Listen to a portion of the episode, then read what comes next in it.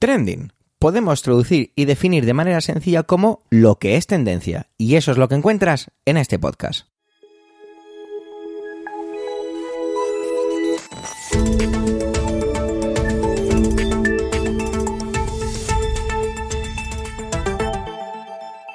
Este es el capítulo 271-271 del 26 del mes de octubre de 2023 y cuenta con las intervenciones de Pedro Sánchez, Ernesto Acosta, Antonio Rentero y un servidor, Javier Soler, que hago también un poquito de presentador. Trending es tu podcast de noticias semanal. Adelante. Argentina es uno de esos países que me parece apasionante. Tiene algo, tiene algo magnético, algo atrayente, no sé muy bien por qué. Y también ocurre con su política. Pedro nos trae esta semana política de Argentina y es que han sido la primera vuelta de las elecciones presidenciales con una sorpresa bastante mayúscula, ya que todo parecía que se iba hacia un lado y al final parece que se ha ido hacia otro. Y de todo esto nos viene a hablar Pedro, sobre todo porque él también intenta entender movimientos como el peronismo y esa sorpresa a ver cómo se gestiona y bueno, otras cosas que seguro que él expresa de una manera muy bien y sobre todo con análisis. Adelante, Pedro.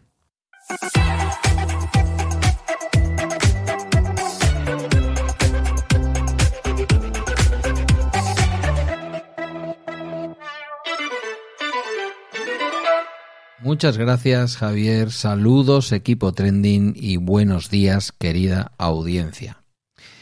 Aparezco por aquí esta semana para comentar una de las noticias de los trendings de los últimos días, del último fin de semana, que no es ni más ni menos que la resistencia del peronista Massa en la primera ronda de las elecciones presidenciales en Argentina, frente al ultraderechista neolibertario de derechas eh, Javier Milei.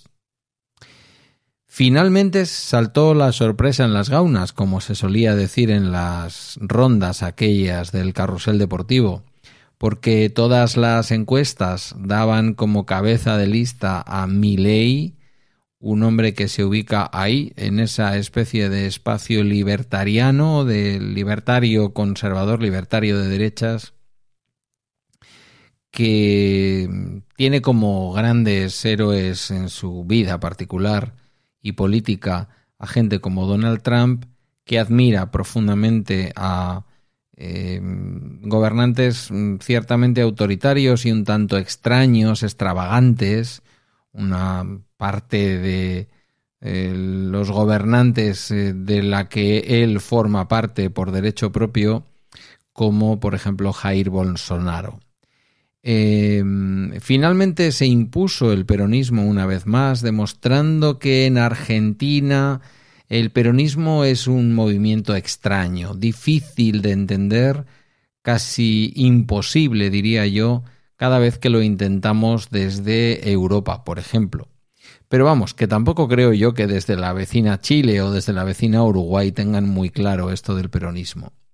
En el peronismo básicamente tenemos un partido mm, interclasista, diría yo, en buena medida, aunque es cierto que en los últimos años con el kirchnerismo y con algunos otros presidentes anteriores era básicamente un partido de corte socialdemócrata, pero para nada, quiero decir, es decir, eso y lo contrario, y que fundamentalmente ha sacado partido de algo que posiblemente Javier Milei no ha querido utilizar, y esto es extraño viniendo de un señor de derecha extrema como él, que es el nacionalismo argentino. Algunas de sus propuestas, como por ejemplo la desaparición del peso, algo que por otra parte tiene bastantes dificultades de poder llevarse a cabo desde el punto de vista práctico y desde el punto de vista de la doctrina económica. Algunas de las propuestas de mi ley han sido más que cuestionadas por algunos de los grandes medios que simbolizan el neoliberalismo capitalista de nuestro tiempo, como por ejemplo el Wall Street Journal. No es un liberal a la usanza tradicional. Javier Milei quisiera poder eh, de alguna manera reivindicar o recuperar ese liberalismo, pero realmente a pesar de, todas esas, eh, de esa palabrería en torno a acabar con ministerios fuera, el otro ministerio fuera y el otro ministerio fuera y el otro ministerio fuera, La realidad es que no va por ahí, no, no es eh, tampoco un liberal al uso. Más bien al contrario, es un hombre que, bueno, pues pone muy en duda algunos derechos ya conseguidos en Argentina, como el aborto y como algunos otros derechos. Se mm, desmarca de la Iglesia Católica por otra parte, es decir, se alinea con algunas de sus posturas más dogmáticas o estrictas desde el punto de vista de lo social, pero por ejemplo no le cae nada bien, le parece un marxista el actual Papa Francisco, es tan extravagante que dice estar cambiando en proceso de cambio de religión, acercándose al judaísmo, dijo que si se convertía en presidente su primera visita oficial sería al Estado de Israel, justamente lo tuvo que decir en estos momentos. Y finalmente lo que ocurrió, supongo que sin poder calificarlo de batacazo porque no lo fue ni mucho menos, sí que ha sido una verdadera sorpresa. No solamente Javier Milei no ha conseguido, como él pretendía y como muchas encuestas auguraban, que venciera en primera vuelta y no hubiera más opción y él fuera el próximo presidente de Argentina, lo que sería realmente lamentable y una verdadera tragedia para ese país que bastante tiene con lo que tiene, y sin que podamos reivindicar ni un solo ápice de lo que hicieron los conservadores de Macri en la anterior legislatura a la actual que acaba, ni, eh, ni Cristina Fernández de Kirchner en esta última legislatura, bastante lamentable y con unos índices de precios al consumo que hacen que los trabajadores que son la mayoría de los argentinos, porque en Argentina ahora mismo el paro es verdaderamente casi estructural,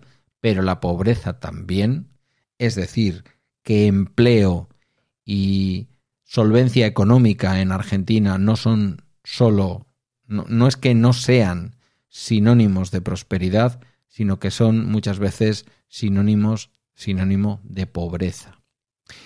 A pesar de ese fallo del peronismo, un peronismo que ha sabido sacar su raíz más eh, sistémica, que ha sabido manejar en buena medida las redes, algo que cabía esperar que Javier Milei hiciera mejor que ellos, pues el candidato Massa finalmente se impuso en esa primera vuelta. No con fuerza suficiente como para poder proclamarse ya candidato mm, presidente electo de la República Argentina, pero sí desde luego con muchísimas opciones en la medida en que en la coalición conservadora o de centro conservador que se había eh, montado como tercera vía, aunque en realidad podríamos decir que en las elecciones como tercera vía quien iba, quien aparecía era Javier Milei, porque realmente en el otro lado teníamos a los antiperonistas de diverso pelo, algunos podríamos decir que rozan incluso la izquierda, como el partido la Unión Cívica Radical del que fuera presidente Raúl Alfonsín, junto con los seguidores de Macri y el partido de Macri que están pues en la derecha que también pretende aspirar a ser liberal, pero cuyas recetas desde luego metieron a Argentina en uno de los agujeros más profundos. Difícil sería culpar exclusivamente al kirchnerismo que ha estado gobernando esta última legislatura de todo lo ocurrido porque de aquellos polvos de Macri vienen los lodos vividos durante este mandato peronista, pero si algo han dejado claro las elecciones en su primera vuelta es que el peronismo se va a batir el cobre, se lo va a dejar todo, posiblemente va a recibir el apoyo de una buena parte de quienes votaron al partido de Macri y sobre todo al resto de los partidos coaligados con el partido de Macri eh, en torno a esa vía, vamos a decir, alternativa al peronismo y alternativa al mileísmo, si es que se puede decir esa palabra. Y ahora nos queda un frente a frente que no está tan claro como lo que suele ocurrir en Francia cada vez que el Frente Popular de ultraderecha llega a la última ronda, a la segunda ronda, a la segunda vuelta de las elecciones presidenciales, en donde prácticamente todo el arco ideológico de la República Francesa, excepción hecha del populismo nacionalista de ultraderechas que, o de ultraderecha que se eh, enroca en torno a la familia Le Pen y a sus distintos eh, tentáculos regionales o nacionales, mm, bueno, eso cuando ocurre en Francia suele dar un triunfo de quien sea, ¿no? Cualquiera antes que la ultraderecha, algo que ya vemos que en España no funciona y ya veremos qué pasa en Argentina, porque esa es un poco la gran eh, pregunta que ahora mismo se abre. ¿Qué va a pasar en segunda vuelta? ¿El peronismo se agarrará como una lapa al poder, algo que ha sabido hacer en muchas ocasiones? Con unos índices mm, de precios al consumo que se disparan cada mes, que hacen que el dinero no tenga valor, el peso argentino no tenga valor, o que su valor sea prácticamente residual de un mes para otro. O finalmente, eh, la gente que se ha quedado sin opción, que, ha votado a la tercera opción, que, que, no ha llegado a la segunda vuelta, terminen decantando la balanza en favor de un populista que yo no diría nacionalista porque ha sido mucho más nacionalista la campaña del peronismo, como es lógico, como se podría definir al peronismo, una especie de partido nacionalista argentino eh, que incluye ideologías diversas y que en los últimos tiempos ha estado cerca de la izquierda y en la mayor parte de las ocasiones cerca del movimiento sindical con lo que hasta dentro de un par de semanas, que si no recuerdo mal es la segunda vuelta, pues estaremos pendientes de lo que pase en ese país hermano, desde donde, por cierto, esta red de Emilcar FM tiene su buen porcentaje de escuchas. Que sea para el bien de todos los argentinos y, sinceramente, si tengo que optar por algo entre lo malo conocido y lo peor por conocer, vamos a quedarnos con lo malo por conocido. Pero bueno, los argentinos son los que tienen la palabra, las argentinas también, y veremos a ver qué es lo que dicen. Gracias por vuestro tiempo, os dejo con el resto del equipo trending y hasta una próxima ocasión. Un saludo. También es sorprendente cómo la política estadounidense sigue trayéndonos cosas realmente increíbles. El Partido Republicano sigue canibalizándose, perdón, entre ellos, dividido, partido. Eh, la extrema derecha está enrocada, totalmente inmovilista.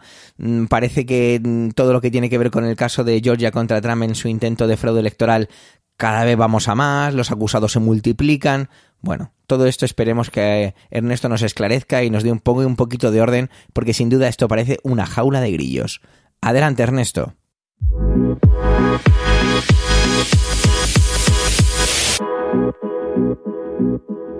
Muchas gracias Javier, saludos para todos los oyentes y para el equipo de Trending.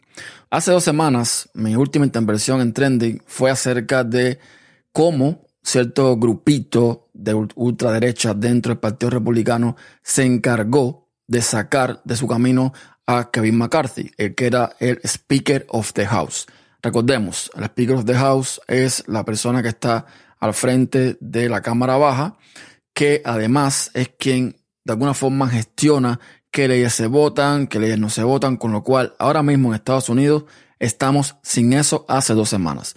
No se puede tomar ninguna decisión que tenga que pasar por la Cámara de Representantes porque no tenemos un speaker en condiciones. El que está ahora de momento, de forma temporal, no tiene la capacidad para tomar esas decisiones.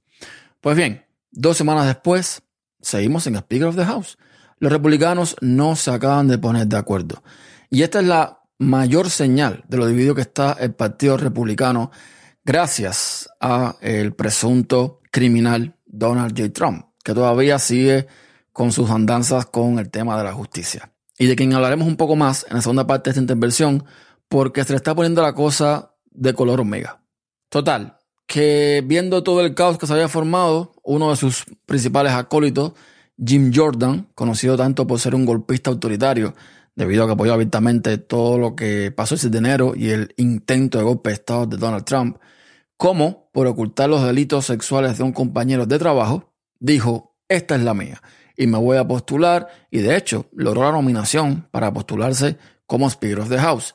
Sin embargo, necesitó de tres votaciones para darse cuenta de que aquello no iba a ninguna parte. Votaron primero 20 republicanos en contra, fueron una segunda vuelta, Al día siguiente votaron 22. Y para la tercera vuelta votaron 25 en contra, dándole una clara señal de que no lo quieren como speaker, pero al parecer él no quería ser por vencido.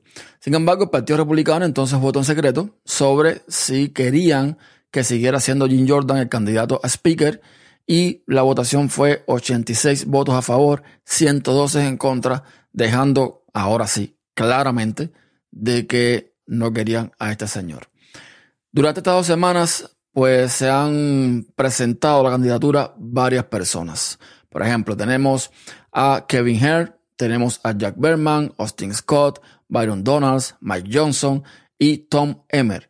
Que por cierto, leí en alguna parte, no me acuerdo quién se lo leí, que este señor Tom Emmer es quizás el más normalito de todos los republicanos que se están presentando a esta candidatura. Y por normalito me refiero a que fue un tipo que certificó las elecciones del 2020, o sea, no cayó en la conspiración de que hubo fraude electoral apoyando las locuras de Donald Trump.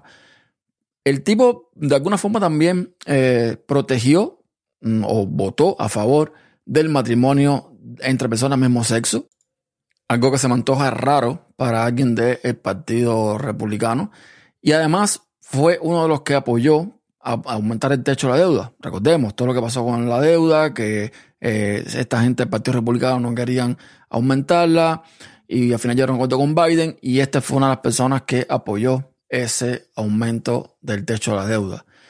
Con lo cual sería de todos el que posiblemente tuviese más posibilidades de ser moderado, en el sentido de que podría pactar de forma bipartidista cuando haya que tomar decisiones, tanto con demócratas como republicanos, pero dudo mucho que este grupo de 20 republicanos de ultraderecha apoyen algo como esto. Tenemos un problema, un problema muy grave en los Estados Unidos en temas de política. Tenemos un problema cuando solamente en un partido esté pasando esto, estén, o sea, tengamos esta división y que nos está afectando de alguna forma, porque, ya les digo, si no se ponen de acuerdo y no escogen un speaker, ya que son mayoría republicanos, vamos a estar como en el limbo con respecto a nuevas leyes o a nuevos acuerdos o a temas de dinero. O sea, esto va a ser un completo, completo caos. Para cuando estoy grabando esto, todavía no hay decidido un speaker. A lo mejor para el trending de la semana que viene ya hay alguna decisión tomada por parte de, del Partido Republicano. Pero como están las cosas, que todo es peleas, gritos y chanchullo, por decirlo de la forma vulgar, esto parece que va un poquito para largo. Y luego tenemos el caso de Georgia, donde creo que se le va a poner la cosa un poco más difícil a Donald Trump. Y es que ya tenemos a tres coacusados en este, en este caso que se han declarado completamente culpables y que son, digamos, de vital importancia para llevar adelante el juicio que en algún momento va a tener que enfrentar Donald Trump. Y es que la ex abogada de Trump, Sidney Powell, se declaró culpable en el caso de subversión electoral de Georgia. Y esto fue un día antes de comenzar el juicio. Como parte de su declaración de culpabilidad, Powell admitió su papel en la violación de los sistemas electorales en enero del 2021 en el condado rural de Coffee, en Georgia. Ella, con la ayuda de unos funcionarios republicanos locales, pues copiaron, accedieron y copiaron información de los sistemas electorales del condado con la esperanza de demostrar, de alguna manera, que las elecciones estaban amañadas en contra de Trump. Se declaró culpable de seis delitos menores, una reducción bastante sustancial en comparación a los siete delitos graves que había enfrentado inicialmente, aunque los fiscales del condado de Fulton recomiendan una sentencia de seis años de libertad condicional, también se le va a exigir que testifique en juicios futuros, que escriba una carta de disculpa a los ciudadanos de Georgia y que pague casi 9 mil dólares en restitución y multas, además de entregar documentos como evidencia. Por supuesto, y como no podía ser de otra forma, y como ella es habitual, al suceder todo esto, Donald J. Trump intentó desvincularse de Powell completamente. Según él, básicamente ni la conocía. Vamos. El segundo en caer fue el asesor legal de la campaña de Donald Trump, Kenneth Chesbrough, que al final llegó a un acuerdo con los fiscales de la oficina del condado de Fulton para eh, suavizar su condena. Al comparecer ante el juez del Tribunal Superior del condado de Fulton, este señor se declaró culpable de un delito grave de conspiración para cometer la presentación de documentos falsos y acordó testificar también en el caso como parte del acuerdo.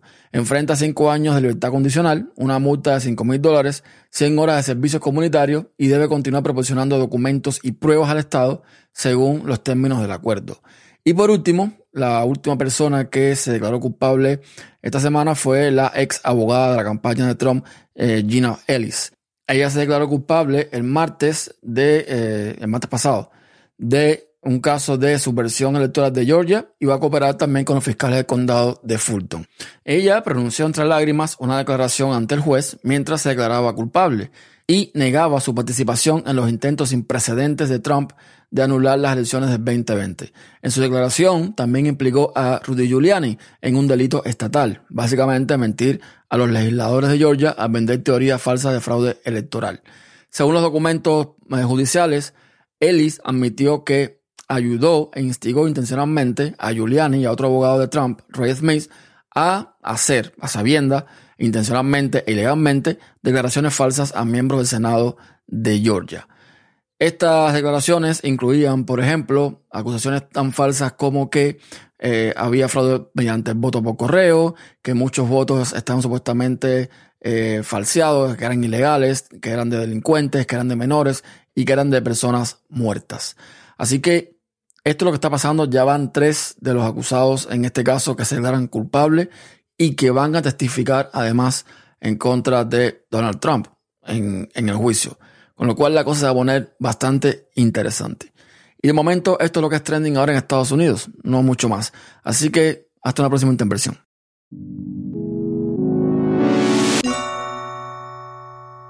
En muchas ocasiones me habéis escuchado alabar las películas que trae Antonio. Esta no es una de ellas. Este tipo de cine no va mucho conmigo. Resulta que se estrena una película llamada Alimañas, que va de una que el, argumento, perdón, es que dos hermanos pugnan por la herencia de un edificio y entonces lo que ha hecho el, bueno de Antonio es traer pues obras de teatro, cómics, películas que se centran en comunidades de vecinos. Pues ya tenéis ahí series como La que se avecina o Aquí no hay quien viva, la película de la comunidad. Bueno, reconozco que no es mi no es mi tema favorito o no es mi argumento favorito tipo de cine, pero seguro que algo saco de la intervención de Antonio, que siempre trae cositas interesantes. Adelante, Antonio. Saludos, soy Antonio Rentero y esta semana en Trending quiero hablaros de herencias y vecindarios. Todo con la excusa del estreno esta semana de la película Alimañas, dirigida y guionizada por Jordi Sánchez y Pep Antón Gómez, protagonizada por Jordi Sánchez, Carlos Arece, Silvia Abril, Loles León, Antonio Resines, Carmina Barrios. Como veis, eh, un plantel de intérpretes estupendos y que aseguran un rato de diversión a cuenta de dos hermanos, los personajes que interpretan Jordi Sánchez y Carlos Areces, grandísimos ambos, que tienen la perspectiva de heredar un edificio propiedad, de su madre, que ya pues va teniendo una edad. Y todo esto me ha hecho recordar, bueno, por un lado, claro, las disputas de herencias que junto con, las de lindes, las de los bancales, los, los terrenos y sus limitaciones son dos grandes fuentes de conflicto en España, pero no podemos dejar atrás el vecindario, los vecinos, los edificios, las comunidades de vecinos, madre mía, qué fuente de problemas, de peligros y en alguna ocasión incluso de alguna alegría y alguna diversión. En el caso de la narrativa, la dramaturgia, el cine y la televisión en España e incluso el cómic, es un elemento recurrente, este del vecindario. Nos podemos remontar al año 1949, que es cuando se estrena Historia de una escalera, la obra de teatro de Antonio Buero Vallejo, en la que se nos muestra una, eh, un, conflicto, inicialmente un triángulo amoroso entre dos eh, vecinos que se llevan bien, aunque son muy diferentes. Podría ser casi un trasunto, en cierta manera, de la fábula de la cigarra y la hormiga. Hay un tercero en discordia, que es la mujer que, por la que ambos beben los vientos y que termina casándose con uno de ellos, siguen viviendo en el mismo edificio, pasan los años, vamos al siguiente acto, vemos que han tenido hijos, cada uno de ellos, y por, por, su cuenta, cada uno con su, con su propia esposa, y los hijos de estos, eh, aquí casi podríamos tener un cierto homenaje a los Capuletos y los Montescos del Romeo y Julieta de Shakespeare, eh, entre ellos van a entablar una relación se van a prometer amor eterno y ya vemos que en la primera generación ese, esa promesa de amor eterno salió un poco, un poco regular. Pero bueno, también nos podemos ir al cómic, porque a partir del año 1961 seguramente el vecindario más famoso de España está situado en la calle Rue del Percebe en su número 13 con ese edificio obra del genial Francisco Ibáñez, que lamentablemente falleció a comienzo de este verano y que nos está retratando de una manera singular los distintos personajes que pueden habitar una escalera, los problemas que pueden surgir ahí, el ascensor, los, los vecinos, el, el, propietario del colmado que, que, hay en el bajo y que siempre trata de estafarte. En fin, toda una galería de personajes memorables y con los que generaciones de españoles nos hemos divertido. En el cine yo creo que habría que ir a la comunidad, la película del año 2000 de Alex de la Iglesia, también con un reparto excepcional, Carmen Maura, Terele Pávez, Emilio Gutiérrez Cava, María Esquerino, Sancho Gracia, Jesús Bonilla, en fin, es que eh, es para sacar los hombros a todos, en la que para mí sería probablemente, si no la mejor, eh, una de las mejores películas de Alex de la Iglesia y todo en torno a esa intriga sobre algo que hay oculto en una o algo que se encuentra dentro de, ese edificio y como todos los vecinos estaban esperando el momento para echarle mano y la, la aventurera que llega aquí desde fuera, Carmen Maura, va a ver cómo se soluciona su vida, pero claro, si logra salir con vida y con ese hallazgo de ese edificio, con esa comunidad tan recalcitrante. Y por supuesto, la referencia en la televisión, desde el original Aquí no hay quien viva a la actual La que se avecina, pasando por El pueblo, tenemos una, una producción que procede de la misma casa, pero que ha ido pasando por, por dos cadenas distintas y con tres series diferentes, compartiendo en algunos momentos actores o incluso personajes, pero que eh, retrata y sigue retratando la evolución, casi como un cuéntame, de los modelos sociales, de los, los vecindarios, porque hemos pasado de un edificio vetusto en el centro a, un, a una urbanización en las afueras, con, con piscina y zonas eh, comunes, de zonas verdes y demás, a de nuevo un edificio, en este caso de cierto lujo, también en, en el centro y con un eh, ambiente también diferente al del producto original. En el caso del pueblo, casi vamos a recuperar esa España vacía de, de la obra de Sergio del Molino, con una serie de habitantes que, que van a mantener también sus rencillas. Eh, tratando de convivir en un hábitat en el que muchos no están acostumbrados, que está fuera, lejos de la civilización, pero vemos que como sucedía en la novela Niebla, en ocasiones, por mucho que te escapes, esa niebla te sigue persiguiendo a ti, da igual donde te vayas. Algunos problemas no se, no se escurren por el mero hecho de que seas tú el que desaparece. Pues como veis, todo esto, la relación con este caso, con lo de Alimañas, es la, la, promesa de la herencia, hacerse con un edificio como solución a todos tus problemas económicos y a lo mejor en ese edificio lo que tú crees que te va a solucionar la vida va a ser todavía más problemático si va cargado con un vecindario tan, eh, tan movido, tan divertido cuando se ve desde fuera, pero seguramente tan insufrible cuando se, se experimenta desde dentro, como el de todos estos, eh, todas estas creaciones literarias, eh, de, de, de, la dramaturgia, del cómic y de la televisión. Así que si habría que aconsejar algo es divirtámonos o disfrutemos de estos productos y tratemos de llevarnos bien con nuestros vecinos y no pongamos nuestras esperanzas vitales en la posibilidad de una herencia. Esto es lo que quería compartir esta semana con vosotros. Os dejo con los contenidos del resto de mis compañeros aquí en Trending. Un saludo de Antonio Rentero.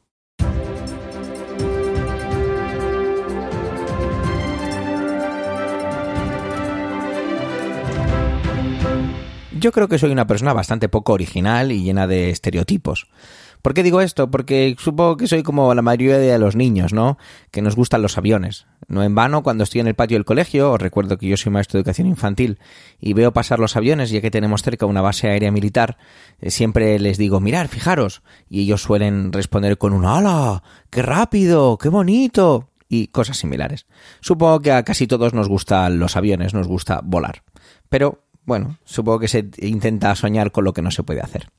Y es que volar está un poco en, las noticias de estos días, sobre todo con las declaraciones de Susana Díaz en cuanto en tanto a ese pacto entre PSOE y Sumar para una posible nueva legislatura que casi con total probabilidad se producirá dentro de, del gobierno de España. Eso va unido a toda una declaración sobre esa limitación de vamos a restringir los vuelos que tengan menos de dos horas y media de duración si se pueden hacer de manera, perdón, si se pueden hacer en dos horas y media en tren, si existe esa alternativa. Esto realmente afecta a una cantidad de vuelos mm, más pequeña de lo que parece, ¿vale? porque son vuelos todos domésticos, ya que tienen diferentes acepciones. La primera es, o una de las más grandes es, que si tú tienes un vuelo de conexión y vienes desde Alicante a Madrid porque tienes un vuelo de conexión, podrás coger el avión. O la idea es que se pueda coger el avión. Es decir, que cuando tienes que hacer lo que se denomina un hub, un puente, un, una conexión, podrás hacerlo. Este, esta medida eh, lo que hace es afectar fundamentalmente a los vuelos que van, pues, desde que salen de la capital. Un Madrid-Barcelona, un Madrid-Valencia, un Madrid-Alicante, un Madrid-Málaga, un Madrid-Sevilla y, evidentemente, el trayecto contrario. Y de hecho salían datos, y me he basado sobre todo en un artículo de la vanguardia muy completo, que dice que eh, todo esto ya, digamos que casi no haría falta ni legislarlo, porque eh, se están produciendo un descenso paulatino desde hace ya varios años, que la gente que utiliza este tipo de soluciones. En su mayoría son soluciones de ámbito profesional, es decir, son muy pocos vuelos de ocio los que cubren este tipo de rutas o en su gran mayoría de pasajeros ya hace tiempo que van mudándose al tren. Bueno, esta medida, pues evidentemente tiene un componente, eh, o, la idea es reducir esas emisiones, aunque ha salido aquí y veía al presidente de, un momentito que lo tengo por aquí, Javier Gardaña, el presidente de la Asociación de Aerolíneas, la ALA, que me parece genial que sea ALA, evidentemente está hecho con toda la intención, supongo, que decía que esto realmente suponía un, en el torno de un 1% de reducción de las emisiones en España. Mm, no digo que no sé que no esté mal, evidentemente uno pues esperaría mucho más, pero eh, digamos que es un poco decepcionante, ¿no? Pero bueno, oye, ¿qué le vamos a hacer? Supongo que este es el inicio, ¿no? De un camino. Y esa es la realmente todo esto que he contado es el prólogo de lo que me apetecía contar. Y es que al mismo tiempo se producía el aniversario de una fecha señalada en lo que tiene que ver con el mundo de las aerolíneas, con el mundo de los aviones comerciales. Y es que el 24 de octubre de 2003 fue el último vuelo del Concorde. Para los más jóvenes, yo nunca he montado en un Concorde, lo digo ya de entrada, porque tengo 38 años, no, no tenía dinero en aquella época ni capacidad para poder hacer algo así. El Concorde era un avión, primero, visualmente espectacular, o al menos a mí así me lo parece. Era un avión comercial, pero no lo parecía en ningún caso. Yo os invito a que mientras estéis escuchando esto, pues directamente pongáis Concorde, Concorde en el buscador de vuestro navegador en la parte de imágenes y veáis. Es un avión realmente para mí precioso, llamaba la atención, era totalmente diferente, no era para nada lo que parecía un avión comercial, y es que un avión comercial supersónico. Esto es una auténtica locura. ¿Qué significa esto? Pues que era capaz de hacer, y de hecho hacía, perdón por el gallo, la voz ya a estas horas de la tarde está un poco cansada, hacía, por ejemplo, Londres, Nueva York en dos horas y media. Eso es espectacular. Imaginaros, en dos horas y media. Yo he hecho Madrid-Chicago en 10, Madrid-Nueva York lo he hecho también en unas 8 o 9, pero plantarte Madrid-Nueva York en dos horas y media, en un avión supersónico. Es que, es que es como un sueño. Eh, lo digo totalmente ensimismado con este tipo de cosas.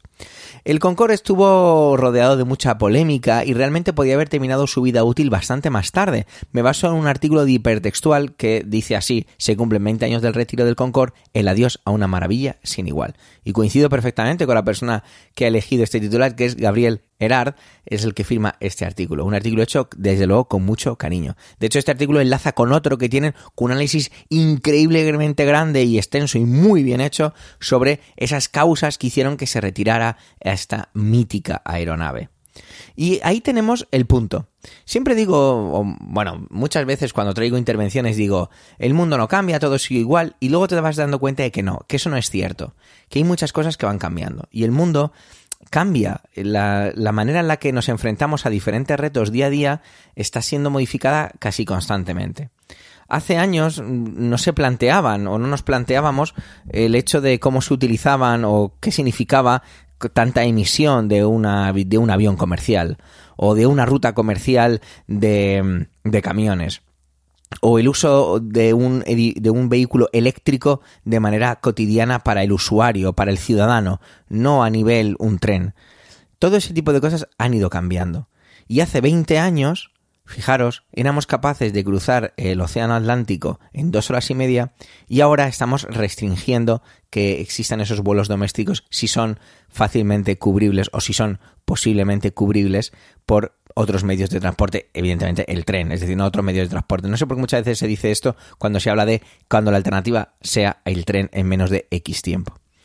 ¿Esto es un paso atrás? Bueno, pues para algunos puede que sí, que sí lo sea, ¿no? Y mucho, esa restricción.